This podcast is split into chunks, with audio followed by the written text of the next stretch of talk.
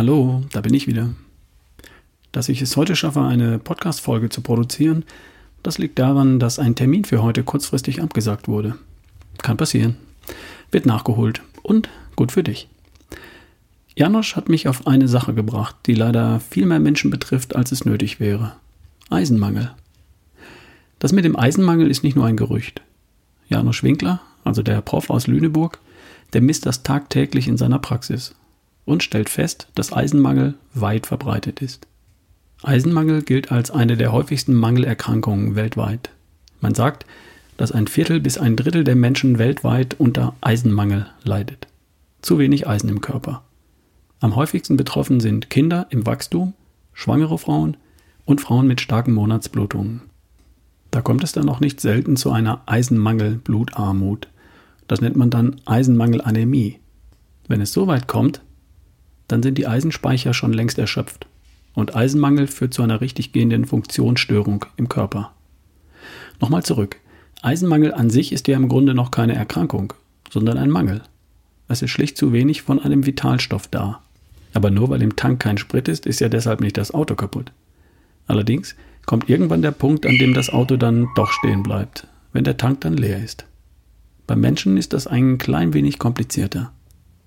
Mit vollem Eisenspeicher funktioniert der Mensch richtig gut. Mit wenig Eisen im Blut noch einigermaßen, aber nicht mehr so wie gewohnt oder wie gewünscht. Mit leeren Speichern funktioniert dann alles nur noch eingeschränkt und da ist nichts kaputt. Nur der Speicher ist halt leer. Also was macht man da? Nachtanken, oder?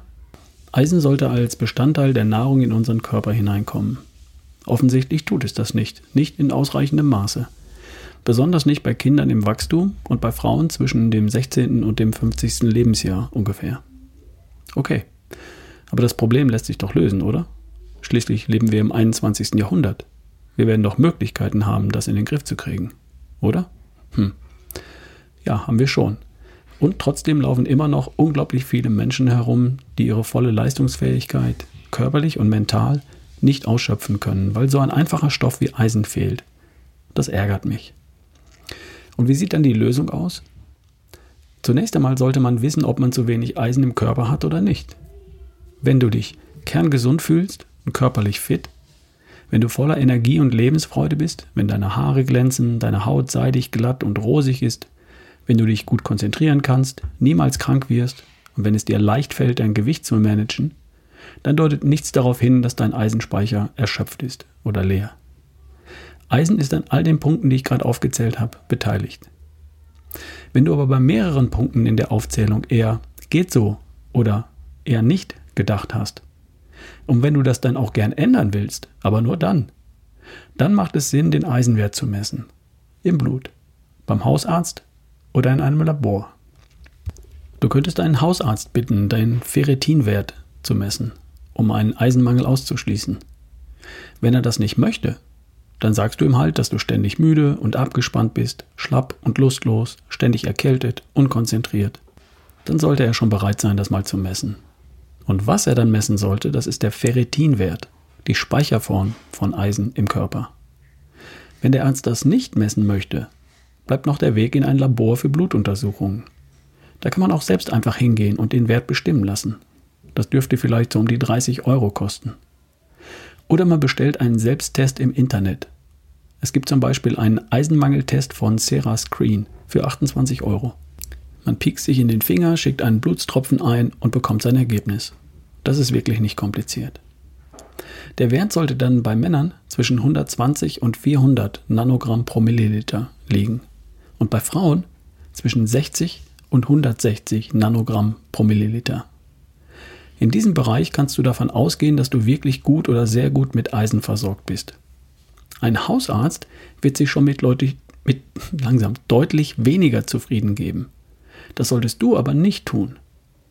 Bei 20 Nanogramm pro Milliliter sagt der Hausarzt, sie sind ausreichend mit Eisen versorgt. Recht hat er. Ausreichend ist in der Schule eine 4. Damit wirst du gerade so versetzt, aber Bäume reißt du damit nicht aus. Dafür braucht es dann eben mindestens 120 für den Mann und 60 für die Frau. Und dann? Was ist, falls du einen zu geringen Eisenwert hast? Dann solltest du was unternehmen.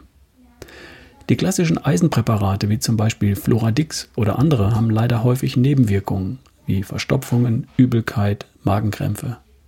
Und zudem bringen sie oft nicht den gewünschten Erfolg. Der Eisenwert wird nur sehr langsam und schleppend wieder in Ordnung gebracht. Ich habe mich mal beim Professor schlau gemacht. Er empfiehlt stattdessen Produkte aus Currybaumblättern. Die findet man im Internet.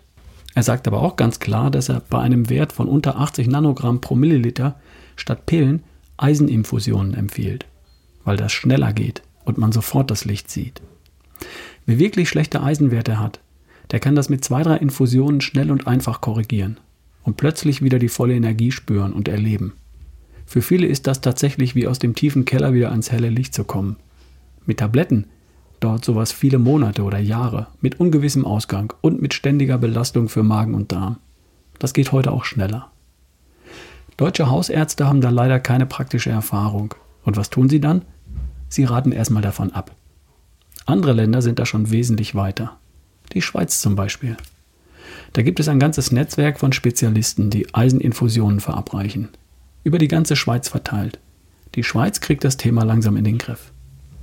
Und hier scheint sich nun auch endlich was zu tun. Es gibt immer mehr Ärzte, die sich spezialisiert haben und bei Bedarf auch Eiseninfusionen verabreichen. Und es gibt auch eine zentrale Stelle, auf der man einen Spezialisten in seiner Nähe findet. Im Internet. Auf eisenzentrum.ch. Da geht man dann rechts oben auf Deutschland und findet eine Liste vor oder man gibt einfach seine Postleitzahl ein. Super. Endlich.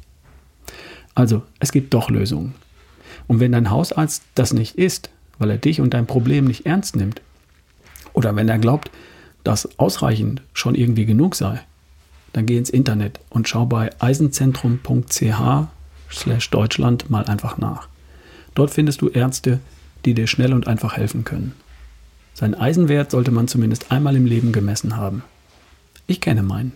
220 Nanogramm pro Milliliter.